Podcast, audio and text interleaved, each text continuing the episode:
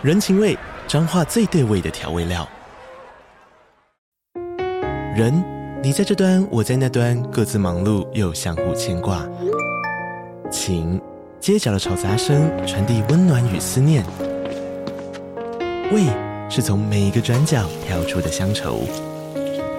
这里是彰化县政府 Pocket 节目《彰化早咖》，我是主持人内克。从彰化大小事各具特色到旅游攻略，透过轻松有趣的访谈，带着大家走进最在地的早咖。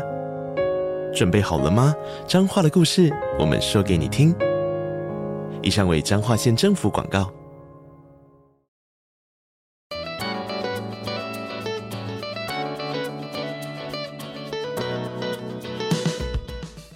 欢迎再次收听建筑家 Podcast，我是博翔。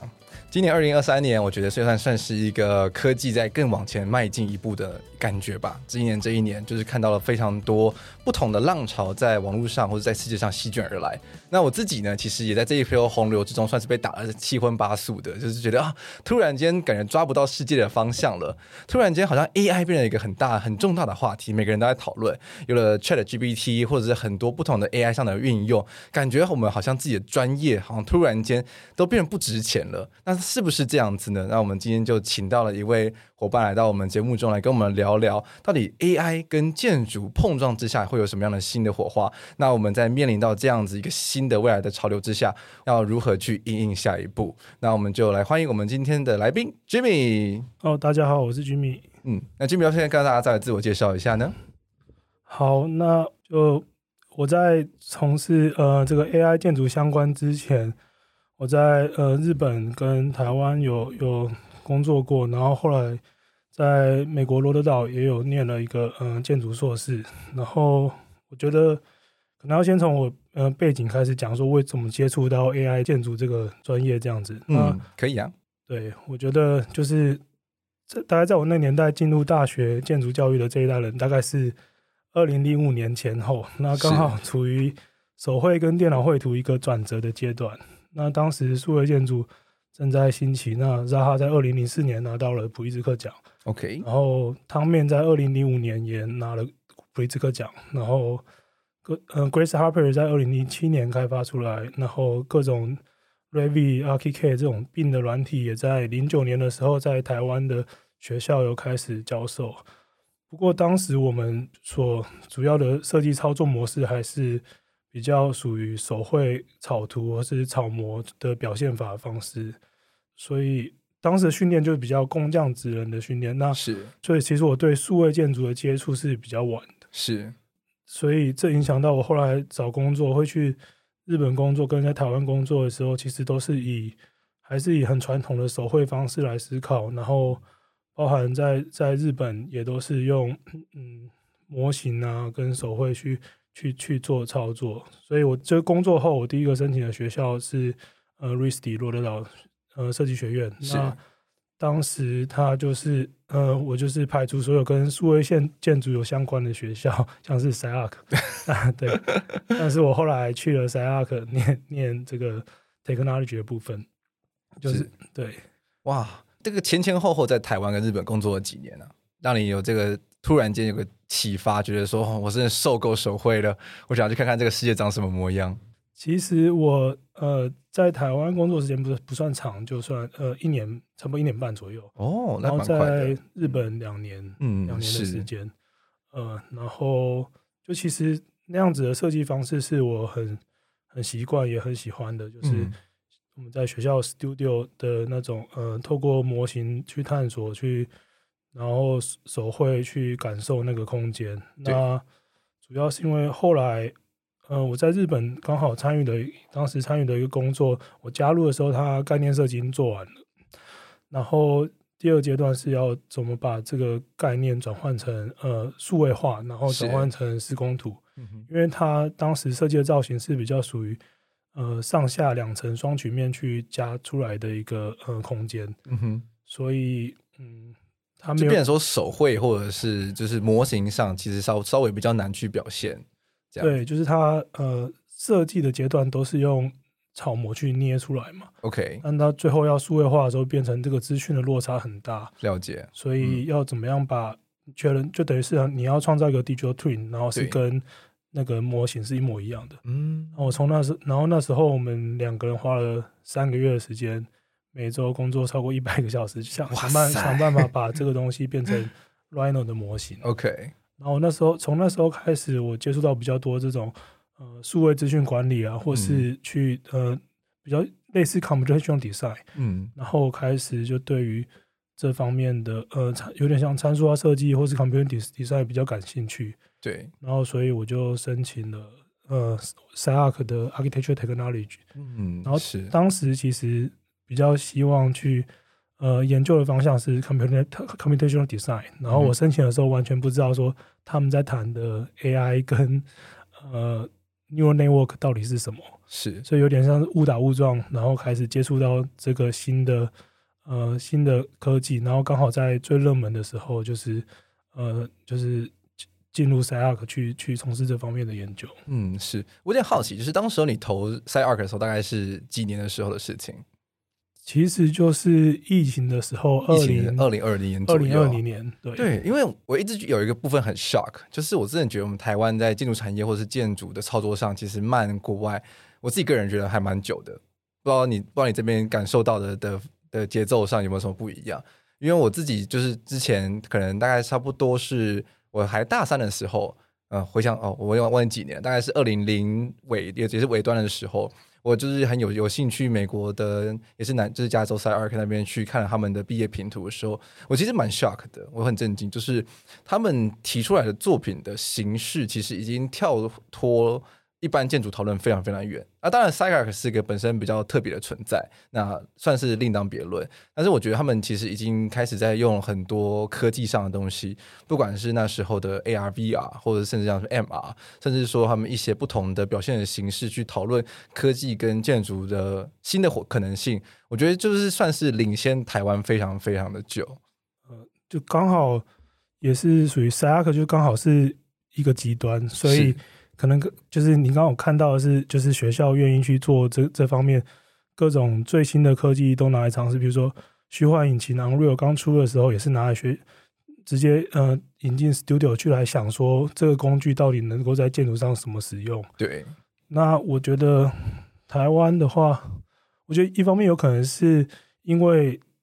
我们就是比如说。老师留学回来之后，会把这些东西带进学校，对，所以这个东西就会有一个落差。嗯，是。那那我觉得，就是这方面科技的尝试，就是刚好是呃，SCI-Arc 他他们所呃着重的发展方向。嗯，但是我觉得这个落差也没有说好坏。嗯，那就是说。我们可以针对他们的研究，然后再去想说我们要怎么样去衔接，然后或是哪个比较能够适用我们台湾所所需要的教育环境吧。嗯，是，我觉得有很有趣啦，就是看到说他们在整个建筑软体上的应用上，他们其实已经可能已经跳脱我们熟知的，比如说像是 Revit、SketchUp，然后 Rhino 等等，他们可能会用到一些更多不一样的软体去做他们的建筑操作，因为他们想要去，因为他们我之前看到一个一派的论述是他们觉得。建筑软体去限制了我们建筑操作的可能性，所以他们都在好像好像有一点在是尝试说，那我们就去去创造一个新的软体，然后所以所以就是每每次有个新的软体创造的时候，都可以去多打开一点点不同建筑空间探讨的一个新的可能，这样子。对，你讲到这个重点也是刚好我很感兴趣的部分，就是我的研究方向也偏于说工具啊，就是我们使用的这些工具，然后包包含是。科技或是 representation 表现法怎么去影响我们的设计方式？是，然后就是扎哈·哈蒂一开始他所早期的创作，手绘的创作，他其实是一个是想要突破呃传统的表现方法来创造一个新的建筑。所以你可以仔细看他早期的图，都很接近对于地景的描述，建建筑怎么样融入他创造的这个虚拟的实境、虚拟的世界，然后。就刚好 Rhino 的出现，然后 Rhino 刚好是一个很适合去实践它这个建筑的的一个工具。是，但这边有一个就是呃鱼帮水，水帮鱼的概念，就是它最后它的建筑反而越来越像 Rhino 所能够产生，或是 Maya 算然后 Rhino Maya 能够建的那种比较曲线啊，或是呃自由度比较高的建筑。对，所以我就不管就是各种新的软体出来，我们然后以建筑师的角度去去想说，它对于呃建筑的定义是什么。然后就比如说 AI 现在很很热门，那那个 text to image 很容易就可以生成这个这个空间图像。那建筑师会变成一个评判的角色来评断说该怎么使用这个工具。我觉得这是呃我们在投入这这项新的技术之前，我们要可以停下来思考的事情。嗯。那我因为像是 Jimmy 本身算是已经站在这个浪潮的顶，就前锋的，帮我们大家看着这个浪潮的兴起。那你觉得这个 AI 对我们建筑组的产业会有什么样的呃，算是影响，或是什么样的危机，是我们应该要提前知道的？呃，我觉得影响的话，它现在进入建筑其实不过才最近五到八年，然后它我比较乐观的看，它对我们的好处是它可以。取代一些我们平常每天在公公司比较繁忙的呃繁杂的工作，是，对它？这些东西可以透过数据去学习，说怎么样去让它更好的去去生成这样子。那它现在大家比较兴奋或是比较感兴趣的是在创意的部分。那也当然，当然也比较担心说创意会被取代。但我觉得呃这个方面可以不用那么担心，因为建筑师其实。大部分时间在解决跟协调各种其他问题，对，这倒是真的。对，那设计就是很很小的一部分嘛，是，只是我们在学校可能最主要的训练是是这个设计设计方面。那一方面担心，我觉得有可能是来自于我们对设计的不自信吧，就是因为我们大多时候是凭感觉或是图面的想象来执行，像竞图啊，都是靠图面来。贩卖一个梦想，就是这个未来建筑会是怎么样？那现在这种生成图变得很廉价，或是很很快速的时候，我们就开始担心说，甲方或是业主会不会他们可以自己来做这件事情了？那建筑师会不会被取代？那我觉得完全不会，就是我们反而可以更有效率的去沟通，说他们想象的建筑会是什么样子。那我们可以加入，就提供我们专业建议去帮他们，就是深化设计或是在调整。那我觉得。很多呃很繁琐的沟通啊，或是很多呃可以节省很多时间呐，我觉得是是有有帮助的。那那刚刚讲到说有可能的危险就是说，就是因为这种东西太方便了，所以我们很可能会迷失。对，就是你要怎么判断它是好还是坏？那这其实是当科技越来越进步，我觉得我越需要回归传统的建筑训练，就是比如说建筑理论啊、美学的训练。当你有的这些知识之后，你才有办法去评判建筑的好坏。对，其实我觉得这边刚提到的一点还蛮蛮重要的，就是其实建筑师本身每天在处理的问题，很大一部分已经。跟不一定是在讨论美学这件事情，而反而会是跟很多结构啊、NEP 啊，然后各种管线啊等等等这样其他阿里拉扎法规等等的问题。然后建筑师比较像是一个统合者的角色，然后去让这些东西都合理的状况下，达到一个一定的美学基础的一个建筑的成果。这样，但是我也我也有感觉，是我们近年在很多的设计操作上的时候，我自己觉得我们人类其实变得有点像是一个 AI 的角色。就是我们很像是之前大家可能都是可能有学过一套理论啊，然后然后可能去看一些网站上的照片，然后去产出这个建筑作品。我自己觉得在这个过程，其实我们自己很像 AI，我们就是去网络上或者是去书本上收集一大堆照片，然后去找到我想要的感觉之后，然后把这些感觉跟照片拼出一个我自己的作品，这样子。对对对，所以我们自己人类其实本身在做的事情，跟这个 AI 未来可能会做的事情，其实也有那么一点点像，对不对？对，所以说当 AI 进来，就是担心我们会被取代，就是属于这个部分，我感觉。但是同时，AI 去看这些数据，跟我们人去看数据，它的角度会不一样。是，它怎么去分析这个图？它是根据 RGB pixel 的分布来、嗯、来分类图片，然后去找相关性，找那个 pattern。嗯，那这跟我们评判标准不一样，所以变成说，真的去了解什么使用工具，也许必须要。稍微去理解说它背后的原理是什么，会更有效率的去帮助我们处理事情。是会不会在未来的某一天，其实会有一套软体，然后它它是一个 AI 的系统，它可以帮我们算是做做一个资料的分析，不管是分析基地的状况，或者是说分析一些我们想要的建筑的风格，然后帮我快速的产出可能十几上上百个不同的 image，然后让我们去做选择。这样，现在有这种 AI 的软体，但是它。就是开发开发团队比较偏于是属于 engineer 或是 real estate 做房地产，然后他们就是像 Google 下面有一个呃 Sidewalk Lab，对，然后他们开发了一个呃软体叫 Delph，嗯哼，然后它是属于网页的一个呃算是建模软体，也不算建模软体，它就是你输入数据，就是比如说你要开发一个街区，然后你可以把你 visibility 或是 workability 或是呃 financial model 输入进去，然后去，然后它会生成可能一百个不同的方案，是，然后那方案它会根据你的这些这些呃 parameter 这些呃标准去评分，对，然后所以当你在检视这些设计的时候，它但它生成的是体块，就是比如说分区啊、嗯、misuse 要哪里，然后住宅要哪里，对，但是你设计师或是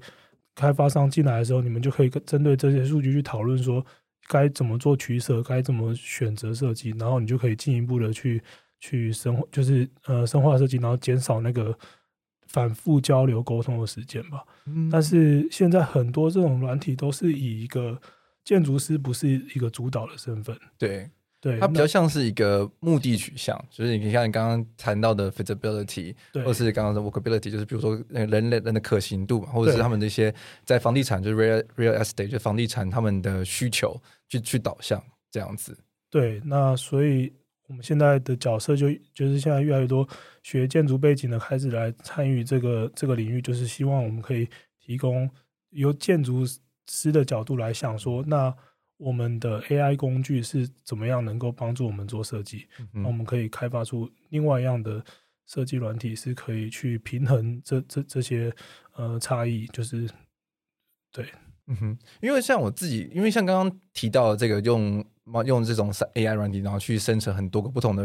这种房地产的方案的话，就让我想到之前好像在欧洲某个大的。建筑师事务所，我突然间忘记他叫什么名字了。他们有做过类似的事情，他们就是可能好像也是针对中国的那种大型的城市开发案的时候，他们也是用他们的那个软，他们自己去做了一套系统，然后去快速的去生成可能上百个不同的方案，然后他们再从那个上百个方案里面去挑出几个他们喜欢的，然后才去进一步的去针对那几个呃，可能他们的街区分布啦，或者那个楼高分布，然后选出几个他们喜欢的方案，然后还在进一步的去做他们的设计的深化。那因为过去，如果假设说，比如说你们是几个建筑师，然后要针对这样子的量体去做操作的时候，其实可能光是时间上可能就耗掉一两周，才有办法去生出上百个不同的配置方案嘛。但是借由 AI 的参入的时候，它可能就是一天甚至一个晚上，一百个方案就完成了。对对，那刚刚你说欧洲的有可能是 MVRDV，因为 MVRDV 哦，对对对对对，没错，他们有一个组叫 MVRDV Next，嗯，他们就是。专门在做这种参数化跟 AI，开始接触一些 AI 的研究。嗯哼，那他们现在就是比如说早期生成量体的方案，可能用 Grace Harper 它里面的参数化设计是有就有可能去生成不同的方案，但它是比较属于渐变式的，或是根据那些数据。那现在 AI 进来之后，它是可以比较是属于就是 Grace Harper 这种。逻辑它是属于是从头写到尾，是先定了各种定义，然后它照你的定义下面去变。那 AI 属于你有一个 input 有一个 output，嗯，然后中间的过程你可能不太了解，就是它是透过一套不同的 AI 模型，然后它去学习你这些数据里面的 pattern，然后去生成一个新的建筑，所以它 AI 的结果的不可预测性就是会更更丰富这样。哦，就像我们现在的呃文字到图像嘛，对，或是 ChatGPT，就是我们很。常常很惊讶，就觉得说是不是真的有人人的想象力在里面？啊、是对，就是因为它那个不可预测性，让你感到很很很惊讶这样。嗯，了解。其实，变成是说，其实世界上很多大型的事务所也默默的在跟上这股浪潮，其实在他们的事务所内部去，已经算是组成了一个小组，然后去应应，然后就或者是说他们更进一步的去配合这个世界的浪潮，然后去研发他们自己事务所内部的下一套的软体，这样子去加快他们的进进步的角度，这样。有对，像 MBRDB 或是 Gensler 这种比较大型的，嗯、他们里面都有 in-house 的呃 computational designer，然后都在研究说怎么样去呃自动化部分的设计流程。哇哇，所以就变成是说，但是听到这边，如果很多。那个学生的听众，你们不要高高兴的太早。就是我们现在在谈的是世界上大型事务所，不是台湾的事务所。所以很多基本功的部分，我自己个人认为还是蛮需要学习跟具备的。因为 AI 它帮你判断的，它是某一套可行性而已。但是到底可不可行，或是适不适应当地的法规，甚至很多呃，就是未来的执行度，其实都还是需要，现在至少现阶段啦，还是需要借由建筑师去判断下一步怎么走这样子。对，现在比较多的运用就是。可能早期的创意的发想嘛，嗯，或是后面的数据的管理部分了。对，那对中间很多还是要我们自己去 去解决的。对，AI 也还有很长的路要走。因为我自己最近在玩那个 ChatGPT 啊，或者听朋友跟我讨论，嗯，他们其实也都会提到说，其实 ChatGPT 并没有大家想象中的那么的聪明，就是你必须要非常非常具体的把你的条件都设定完了之后，它才有办法去回复一个是比较。属于你想要请他帮你做的事情，因为很多人其实会把 ChatGPT 变成是他的一个工作上面的应用，比如说我想打封 email，或者是我想要呃找个某个东西，或者是设计，就或者是写个文章。但是当你的你你的文字叙述不够精确的时候，它其实它生成出来的东西，它可能就是不就就是一团乱这样子。那这借由你的每一个更精准的 input 的那些字词之后，它生成出来的成果就会可以更加的精准。自己是不是也是 AI 现在在发展上的一个算是比较头痛的地方？对，那 ChatGPT 它是呃，它训练的 data 是用所有现在网络上能够所有找找到所有的文字的资讯，可能好像四十五四十五 TB 吧。对，然后它训练的方式，它是抓比如说文字的相关性，你知道说这文字。后面可能会出现什么字，它几率可能是多少？对。然后，ChatGPT 跟其他的呃 ChatRobot 不一样的地方是，它可以分析单句，然后同时分析那一句跟下一句的关系，然后所以它整个生成的文章是比较有逻辑性的。那它讲到就是 现在，因为它的 data set 是从网络上来的，是，所以它的可信度比较是最危险的地方，就是。嗯像你刚刚提到说，可能他不是这么的呃精确，要想办法去问他，就是因为你需要知道你的你想要答案是什么，或是你必须要有能那个能力去检视它出来的文字，就是代表说你已经有具备一定的知识量，你才有办法去比较好的去运用这个工具吧？对，我感觉就变成说，其实你还是要经过一个人为的优化，去让它让它的这个成果是变成是你可以做使用的。那其实这中间的摩擦起，我自己个人认为还是有一点点。就是固然它真的是很厉害、很好用，但是要如何使用，然后如何对的使用，这其实我觉得也或许会变成是你在就是我们未来下一个世代的这些工作人，他必须要具备的能力。就是机器人帮你做好一切的基本基础之后，但是你要把它加工成为一道菜这样子。对，就我们要更专注在我们自己本身知识的摄取，因为有一个讨论说，ChatGPT 危险的地方就是。讯息的真假，然后现在假新闻，包含 ChatGPT 如在配合呃文字生成图像那种工具的话，那它可以生成一个假的新闻。就是如果你没有一定的知识量，你也没办法去分辨说这个资讯到底是对还是错。我感觉对于新一代年轻人，他可能就是有一些关于呃他那个领域的事情，他如果还没有学习的这么成熟的话，他可能很容易被误导。就是、嗯，理理解。所以就是其实回归到一个重点，其实就是基本功还是蛮重要的。对对对。那下下一个，我觉得建筑师的部分，我觉得算是有一个比较概括啊轮廓。但是因为像我们建筑做的这建筑的人，其实很多时候也会擦边到去做室内设计。那室内设计上，其实有又看到了蛮多蛮有趣的应用，比如像什么 Room GPT 或者是一些什么 Cloth 等等的。它就是变成是说，你可以拍一张空间的照片，然后那个那个这这一套 AI 软件，它就可以自动帮你。拼拼很多图上去，然后让人变成是某种风格。比如说，你就想要选择是南岛度假风，或者你想选择是乡乡村风，它就可以在你拍摄这张照片上把它变成是那种风格的的的 image 这样子。对对，它所以它某种程度上也算是一种加速嘛，就让你在做空间的设计的时候，其实可以缩短你的一些呃不同尝试的的时间这样子。对对，这是一个很好的沟通工具。嗯，就是跟你跟客户讨论的时候，你直接就是他他想他他讲说他喜欢的颜色、喜欢的风格，直接就生成，然后现场就讨论说哦，家具或是大概什么样的形式，或是你去包含你们去丈量完空间的时候，嗯、直接就可以讨论说未来可能会是怎么样的空间。嗯，但是它这个它这个图片生成，因为它还是在很二 D 的嘛，所以它对我我对我来讲，我觉得它是。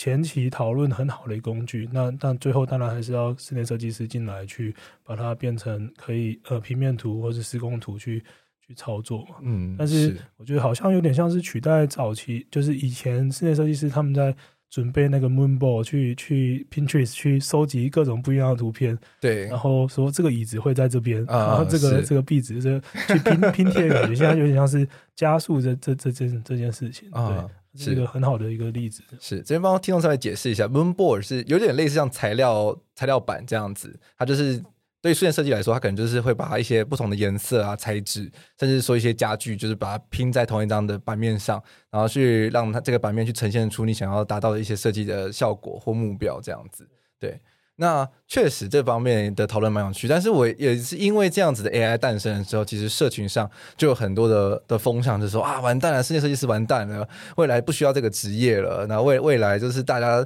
这个这个职业就更不值钱了，就是我们的那些。业主们，他们就自己说：“哦，我帮你都设计好，你就照着这张图做就就可以了。”那是不是会有这样子的隐忧？你觉得？我觉得当然还是会有，因为这这是属于呃，也牵扯到大众对于这个我们这个设计行业的印象，是就是我们就是生生成图面，就是生生成就是漂亮的呃效果图效果图，然后后面的事情，嗯、其实后面很多繁琐的事情是。他们呃并不知道不，不感兴趣的，或是或是不知道的。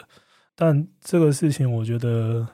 没办法，就只能通过时间。就比如说有有两组不一样的设计师，有一组专门就是用这种 AI 生成，但他最后的施工品质，或是他最后的执行面，可能可能没有没有真的这么熟室内设计的室内设计师的产出好。OK，可能慢慢就会，或是有更新的工具来可以把。可以把图片到平面图到施工图这这个阶段又在又在优化，可以加速的话，那可能就会取代这。我是我在看待这个软体，我就就是比较不会去想说会不会 取代取代我们的角色，因为我觉得就是像之前有一个有一个报道，会有一个说法说 AI 只会取代不用 AI 的人，或是不了解 AI 的人，就是，是就像所有新的工具，Digital Tool 刚开始出来的时候。大家也都是很很反抗，但是就慢慢慢慢还是还现在还是有人用手绘在做建筑啊，是啊，是啊，对啊，就是各自有各自的偏好的工具这样。嗯，我觉得它都算是一种工具了，那只是说你要如何使用工具去加速你的工作的效果。那我觉得这是一个需要训练的事情。对对，我觉得这个训练还蛮重要的。就是其实有就有点类似像我们大一、大二刚进建筑系的时候，你必须要去学习怎么画 CAD，怎么用用 SketchUp，然后你就再进一步啊，怎么用 Rhino 建模，然后怎么样去产出一个好的效果图。我觉得就面面对 AI，其实你也会是一个一样的的进程吧。就是当你面对到 AI 的时候，你也需要某种程度上抛弃你过去一切的认知，然后去接触到一个新的软体，这样子。对，像这又好像回到刚刚讨论说，SCI-Arc 在研究这些最新的工具，就是我觉得在这个讨论下，学校的角色会很重要。对，就他们会，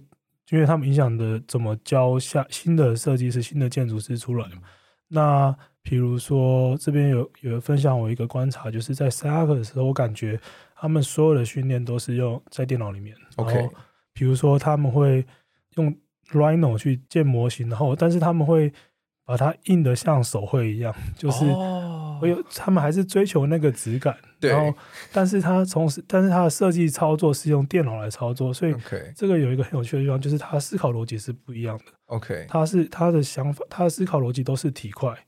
然后我们以前手绘思考逻辑都是平面，嗯，所以出来的结果会很不一样，很不一样。包含你怎么去，比如说我我平面画图，我要怎么做模型？我模型是纸板，是珍珠板，那我的方式是 layer 的，对。然后如果我的呃我的模型是呃 3D print，虽然它也是 layer 叠起来的，但是你在设计的时候，你可以设计直接一个体块，嗯，因为你不用担心说，那我要怎么展开，怎么拼起来，然后。所以整个设计的结果就完全受到这个工具影响。嗯，所以学校在面对 AI 这个新的新的工具之后，应该是在学校可以多方尝试，说 AI 可以怎么去运用。然后就不管是成功还是失败，那至少我觉得学校是一个很重要的角色在，在在这这个 AI 的这个热潮浪潮之中。哎、你刚提到这一点，我最近超级有感呢，因为我发现这是我很缺乏的技能之一。就是我在思考建筑的时候，很多时候，这刚刚你讲，就是一层一层的去思考，因为我们很习惯是那一层一层的平面画完之后，然后把它叠起来，然后就哇，建筑就完成了，然后再再去设计一个立面这样子，然后就就变成说，它其实都是用面跟面用二地方去思考建筑物，但是确实在很多的空间操作上，我们就没办法玩的那么精彩。的部分，就是因为我们对于三 D 空间的掌握度其实相对起来是比较弱的，或者是我自己，我我这这我这个年。我这个这个时代在设计的操作上的的学习上，我这一块就比较没有训练到，所以当我看到很多呃，就是国外学同学作品的时候，会觉得说啊，原来可以这样子玩哦，为什么都没有想到？这就很不一样，因为他们在想建筑物的时候，他们的真的确实步骤是反过来的，他们就是先拉很多很多的量体，他可能彼此去呃交集啊，或者是就是插集啊等等的，然后去创造出很多空间的时候，他们才把。平面的观念给放进去，所以在这样子不同的空间操作下的时候，它好像就可以玩出一些不一样的空间的可能性。它就可能会有一些很大的调空的空间，它可能不一定是一个四方形调空的空间，它可能是圆形的，或是一些矩那个或者椭圆形的等等的。然后他们这些不同的不同的形状、不同的量体交集或者是插集之后出现的一些孔洞的空间，也会是很有趣的。对。对，然后我自己也是跟博翔一样，就是对于三 D 空间的想象比较，我也是从平面上来思考，就是可能当时训练的方式，他们的话可能是用体块来先回应基地，对，然后我们是用呃第一层，第一层先 回应基地，之之类的，然后再慢慢长上去。但我觉得两种就是没有说没有孰优孰劣啦，就是设计的方法，嗯，是，就是对，所以我觉得就就是。回到就是，我觉得就是工具，就是真的会影响我们的思考方式。这说到这一点，让我突然间想到，我之前看到一个很有趣，也是在萨尔看到的案子。这这这对我来说真的是，就是超级超级冲击的。他的毕业设计，你知道是什么吗？他就拿了一个矩形的方块，那个一个他是应该说他设计了一个矩形的空间，然后他在那个空间里面塞了非常多的。就是那种儿童玩具，那种橡胶儿童玩具，比如说那种什么橡胶鸭啊、橡胶球啊，然后一些反正是乱七八糟的东西塞在里面，然后他把它切一半，然后他去探讨探讨这个剖面空间的一些可能性。哦，就是在 FunObject 里面去找说可以怎么使用这个空间。对对对对对。对然后我们从平面检讨的时候就，就哦，这个空间完全不能用。对，可是可是看那个剖面看起来非常的有趣，对对，对，你就想说哇塞，原来那个那个空间是可以这样凹，然后这样子伸，然后每个不同的量体中间夹杂出来那些小空间，哇，好有趣哦！那我看到的时候，真的就觉得说哇，真的是从来没有想过可以做这样子的事情啊，在建筑上。对，对，然后这边还有一点就是说，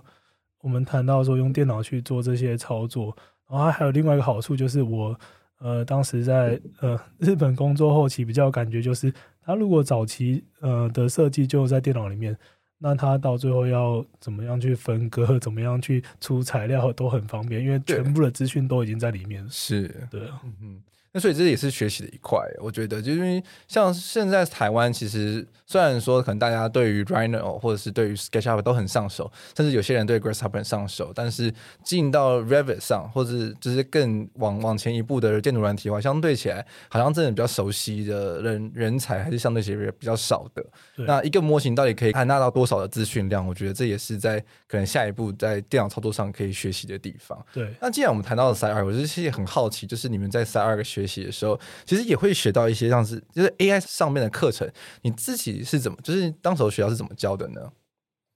呃，当时我刚加入那个 Technology Program 的时候，它其实一开始的教学方式是，呃，它是用 Processing 这个这个软件，它是一个比较视觉图像的二 D 操作软件，然后当然它有三 D 运用，但是比较是属于做视觉艺术的艺术家在使用。嗯、那我们主要学习是。他用的是 JavaScript，然后我们是透过这个学校是透过教这个软体来告诉我们说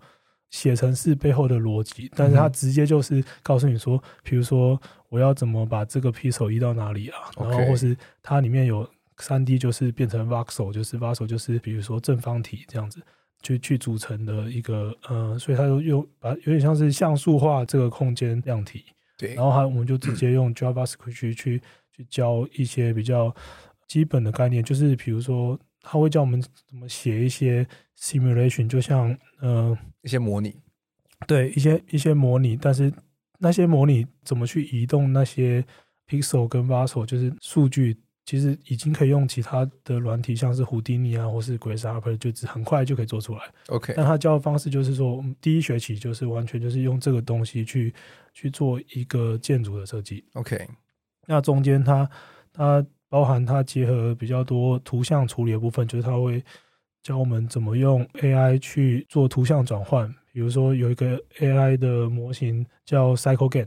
然后它跟 StyleGAN 有点像，就是跟 Style Transfer 有点像，它是。呃，图像到图像，但是你可以用，比如说你有一组图像 A，一组图像 B，然后你可以透过 AI 去让图像 A 去学习图像 B 的特征 feature，然后它生成的图像就是会是一个用图像 A 的的轮廓，但是它是会有图像 B 的那些纹理，然后透过这个，我们是这个练习主要是透过这个去针对一个基地去去做。做呃编辑是，然后再用呃刚刚提到的 processing 去控制说，比如说我要取说这块基地上可能颜色多亮的的 pixel，我要把它往上移，然后长出我的结构。对，就变成说你它是一个 button up 的设计，就是你开始去定那些规则，找逻辑，然后它最后会生成一个建筑是根据你这些逻辑来的。嗯。好，其实我我相信听众应该跟我一样，就现在已经 lose track 了，就是这部分真的对我们来说有点有点已经应该说已经超越我的知识水平线了啦。但是真的很有趣，就是因为你为我们开启一扇新的窗户。因为这些这些软体，说实在话，我等下那个录音完之后会再跟你请教，就是请你帮我把它就是全部列下来。就是我相信，如果对于我们很多听众对这方面有兴趣的话，应该都会很想要稍微去 research 一下，说到底到底这些软体到底是什么。对，因为这些软体，他们就变成说有点像是，就是你开始接触到了一个新的建筑操作的可能性嘛，就是变成说用一个不同的角度去切入建筑了。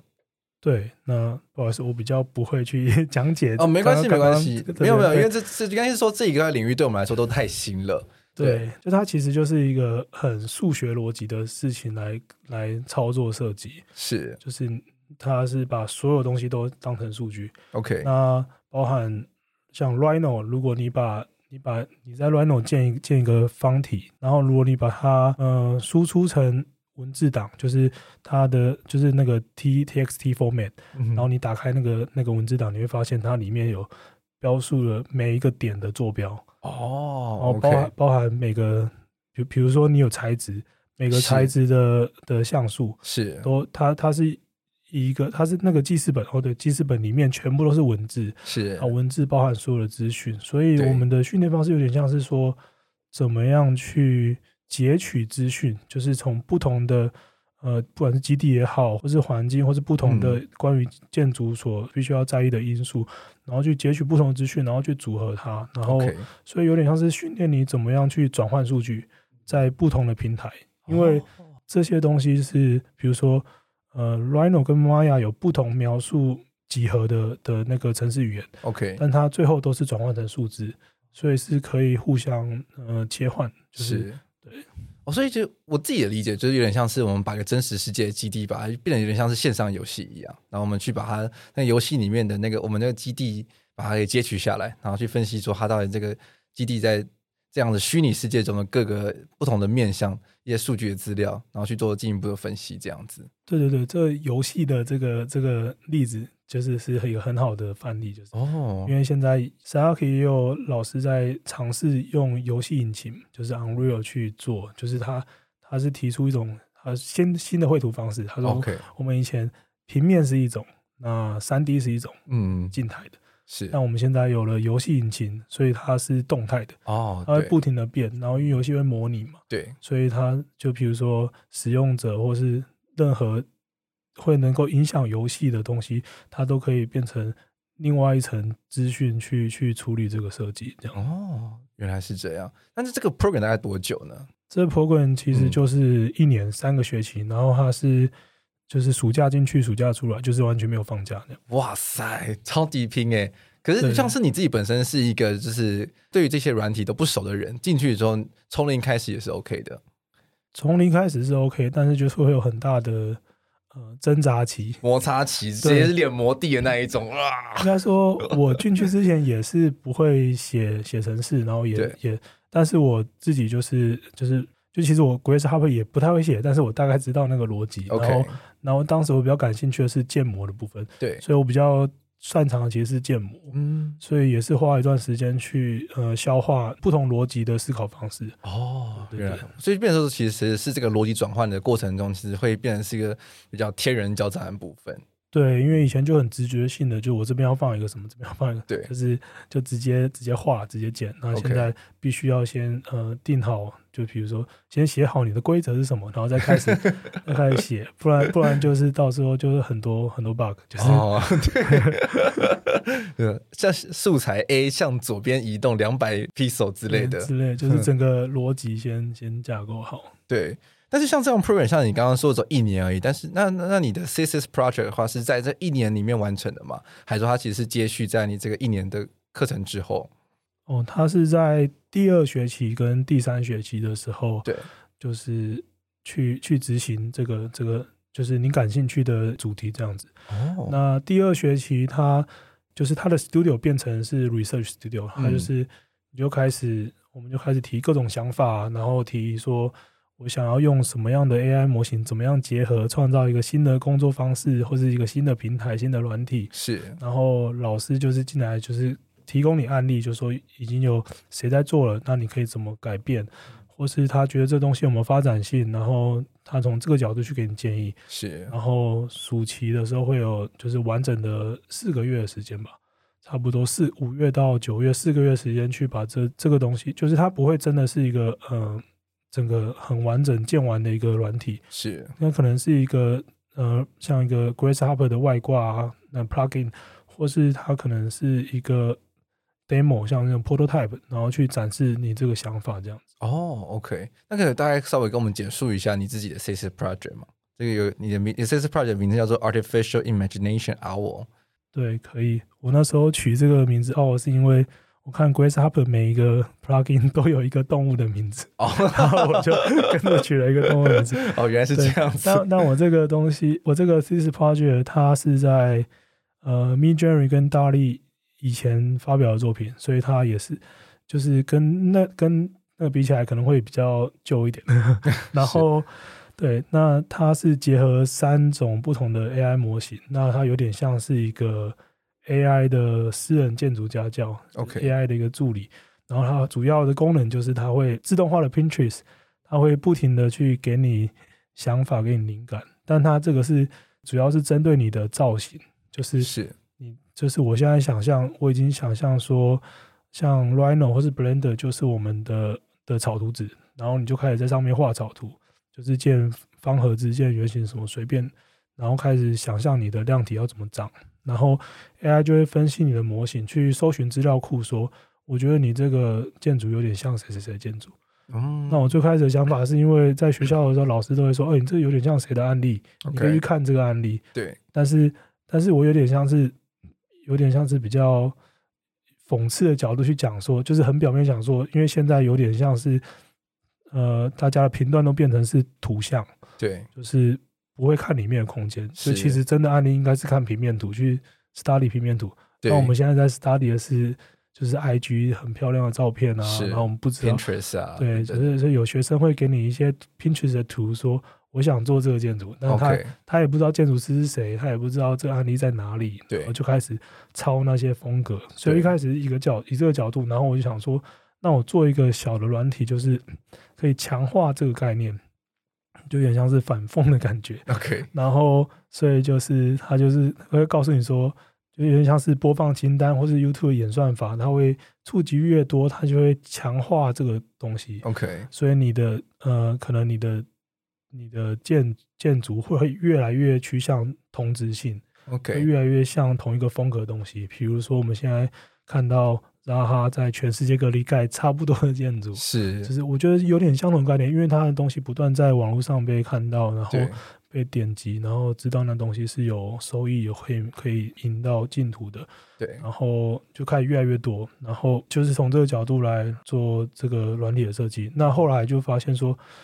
没想到就是这样子的，就是图像的建议，它其实是一个影响你心理。思考方式，它其实没有帮你在做设计，OK，它就是一直给你图，对，但但是我们发现这样子好像真的可以加速你做设计的过程。哦，就是我自己操作，还有在学校呃请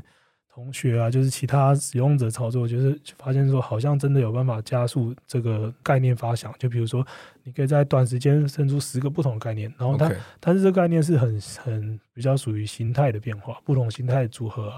然后。我在后面第二阶段，我又加入，就是用用了另外一个 AI 模型叫 Pix Pix to Pix，然后它也是图像到图像，但它属于就是，比如说我训练的时候，我会有两组图，比如比如说我把呃所有的住宅的平面图拿出来，然后把每个平面图都上一个颜色，是，然后他就会去学习那个颜色跟空间的关系。OK，然后训练完之后，我再放到我这个软体里面，就变成说。我可以把那个前面生成的体块，我可以直接在里面去切楼层哦。然后切完楼层之后，我可以直接用那个 Pixpix 在那个楼层下面去生成一个新的平面图。哇！然后它的逻辑是照说，呃，根据刚刚训练的那个东西，看你这一个框架下最适合放怎么样的，刚刚说住宅最最适合怎么样的住宅平面。OK，所以它可以。呃，你可以去训练针对不同的 program 去训练不同的呃模型，然后放到你的项目里面。然后，所以这整个这个软体就是属于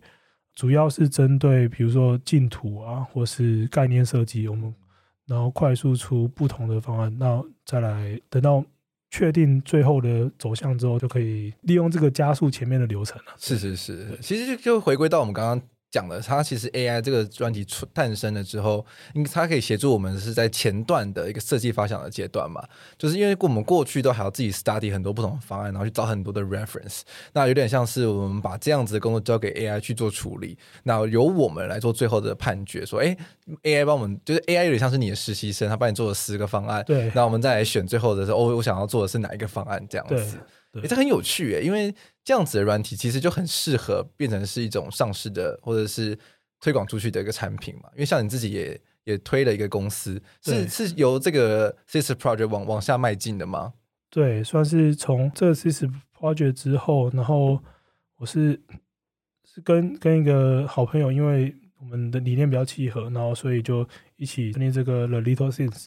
那我们主要这个概念，这个 LittleThings 这个公司的名称，主要是说每个细微的小事物都是影响感知很重要的一个元素。是。那我们主要感兴趣的是怎么通过科技的辅助学习并预测使用者在空间中最舒服、最舒适的生活模式。是。然后我们就学习这种使用者怎么使用空间的这个 pattern，然后去增强使用者对空间的依附性。嗯。然后就是这个感受的东西可以变。我们希望可以数据化，然后训练一个 AI 模型去帮助设计师来做初步的设计。嗯哼，对。那我们主要呃目前比较感兴趣的是住宅跟家。OK，我们 focus 在讨论什么是家，因为我们觉得这东西，因为我跟跟共同创办人，我们是属于不同文化背景，然后我们觉得家在不同文化有不同的定义，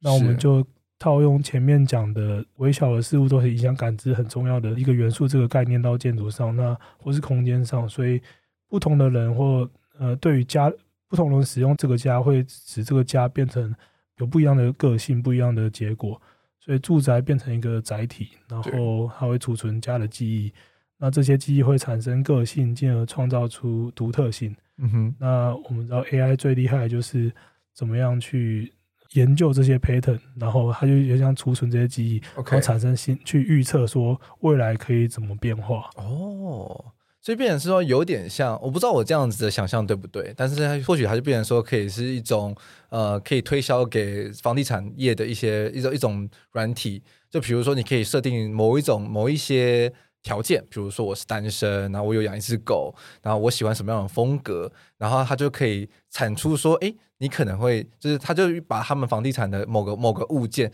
生成适合他居住的模样，是类似像这样子的一个 process 吗？对对，我们有一部分的目标是房地产的使用，是但是。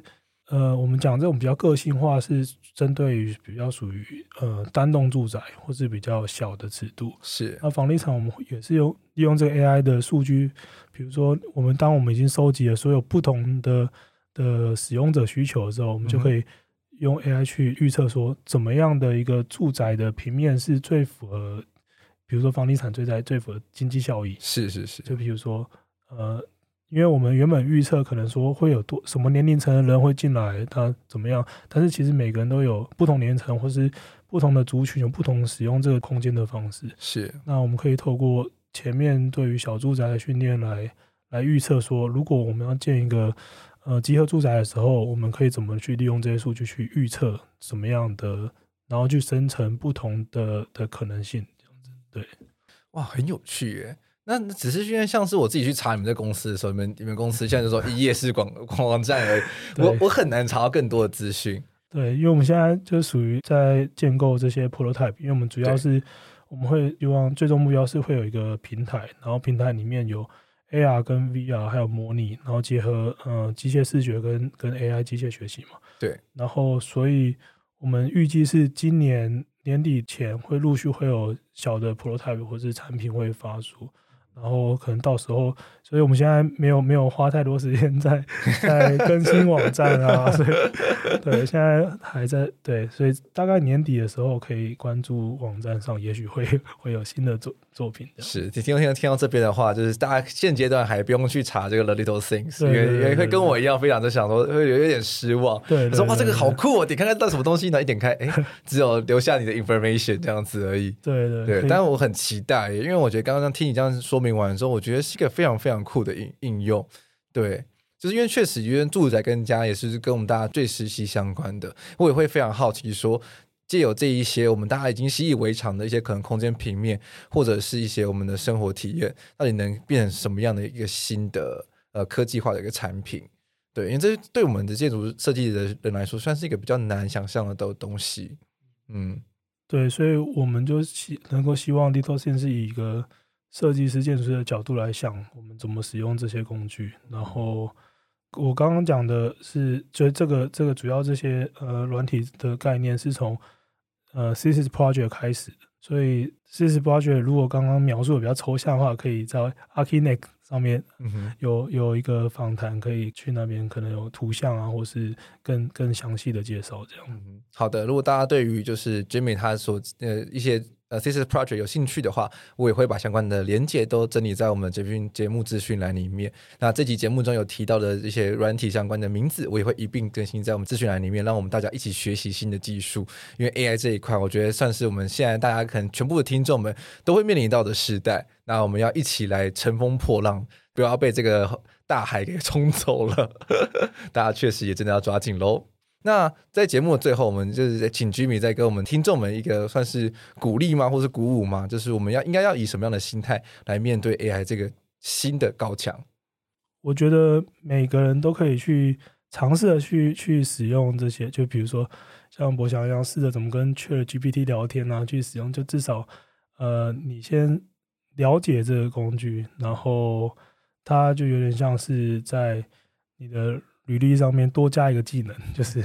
你会 SketchUp，你会 Rhino，那你现在会另外一个，就是他们现在有一个工具叫 AI Prompt Engineer，就是怎么跟 AI 沟通。那现在对，现在有一些新创公司，新创公司开始在在找这些人才，是就包含也有也有属于网络课程，他教你怎么怎么样能够写出好的建筑哦，他这叫叫他叫 Midjourney。呃，architecture design studio 什么之类的，然后，但因为因为因为你必须要很精准的知道那些文字怎么跟那些图像去做结合，然后你才有办法操作。嗯，然后，但我觉得这东西可以去尝试，但是不见得它不见得会是你以后使用到的工具。但是，当你尝试过后，你可以更能够知道说自己在在这个发展下你的角色定位是什么，就你是。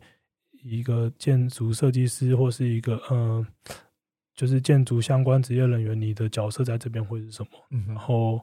因为它当然 AI 有很多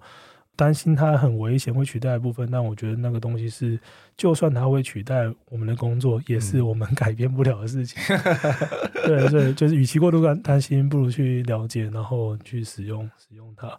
然后。如果要给学生，就是还在学校学生建议，我会觉得说，呃，这些软体就是当成一个工具，就像训练手绘一样。那我觉得可以做，我觉得反而是就是开始写文章，是，因为我觉得就还是就比较传统，就是回到最纯粹的就是写建筑评论，然后写书评，写建筑旅游心得，从这边开始建构你怎么去评断的标准。嗯，那这就算以后 AI 可能这个，因为它有可能像元宇宙一样，就忽然就不见了，就是、哦、有 可能确实它，它可能就是完全我们建筑用不到，它可能在其他产业很有用，是。但是建筑它可能完全进不来，嗯，那你还是必须要回归你们的专业训练，这样了解。那我觉得我自己觉得很重要的就是敞开心胸去，然后去多尝试多玩，因为新的科技来了，你不使用它的话，你就会慢慢的就被洪流给冲走了。那就是我觉得只要如何在这个快速的洪流之中，乘着这趟洪流，然后往更长远的方向去走的话，我觉得就算是反而会是一个是现代人的一个课题。就是如何去快速的去适应这个世界。固然你不需要完全的理解它，但是你可以在你的脑中有个大概的概念。其实我觉得对于你在面对这个这趟洪流的状况下，其实都会有很大的帮助。对，嗯。好的，那我们非常谢谢 Jimmy 今天来到我们节目中，帮我们把 AI 跟建筑相关的一些知识，把我们带到我们的面前来。我们非常非常谢谢 Jimmy。好，谢谢大家。嗯，好的。如果喜欢我们节目的话，也欢迎订阅我们节目，在 Apple Podcast、Spotify、YouTube 等各个平台都可以搜寻得到建筑家。如果你真的非常喜欢我们节目的话，我们也非常欢迎大家应援支持我们，让我们持续有资金可以制作好听好玩的节目。那我们也希望可以得到大家的评论，也希望大家可以帮我们在 Apple Podcast、YouTube 或者 Spotify 各个平台上给我们五星评价跟留言。那我们下次见，拜拜。